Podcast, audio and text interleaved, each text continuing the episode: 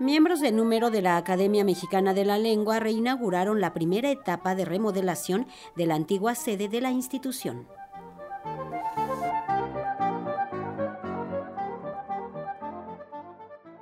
Este jueves fue reinaugurada la antigua sede de la Academia Mexicana de la Lengua, esto luego de que el predio se encontrara en litigio, lo que tomó casi un cuarto de siglo para recuperar el espacio. Así, ahora esta sede abre nuevamente sus puertas al público para seguir con su vocación, como lo dijo el escritor y titular de la institución, Gonzalo Celorio. Con esto, bueno, pues estamos recuperando una parte de nuestra historia.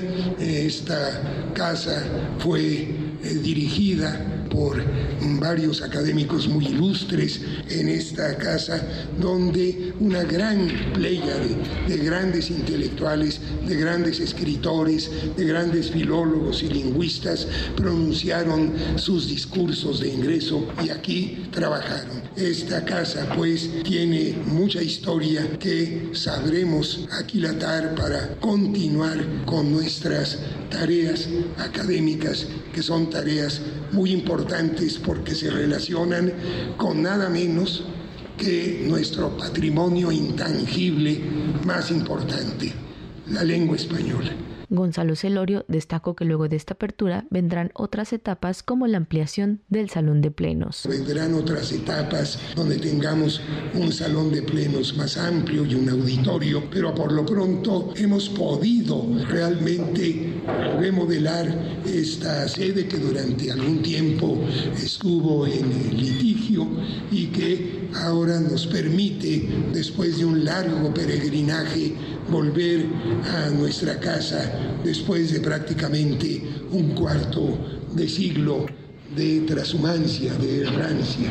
Me da realmente mucho gusto que eh, hayamos eh, tenido por primera vez en términos presenciales una sesión ordinaria plenaria en este recinto ya remodelado. Con esta reapertura, la Academia no solo regresará a las sesiones plenarias presenciales, sino que también permitirá al público consultar y conocer su biblioteca, que se integra por 55 mil títulos y que había estado en bodegas durante todo este tiempo. Sobre la sede en Coyoacán, Gonzalo Celorio expresó que se encuentra en un proceso complicado. Bueno, ese predio es de la Academia y cuando nos dieron los recursos para construir ese edificio, teníamos todavía la manifestación de construcción y no pudimos llevarla a cabo, ese gran proyecto. Y entonces lo que ocurrió fue que se encontraron unos hallazgos arqueológicos y por otra parte el uso del suelo está predeterminado para la construcción de la academia, lo que hace difícil vender ese terreno. Y por otra parte no tenemos dinero en este sexenio, no hemos tenido dinero ni posibilidades ni remotas de tenerlo para hacer, desarrollar ese proyecto que implicaba no nada más la sede de la academia, sino un museo de la lengua.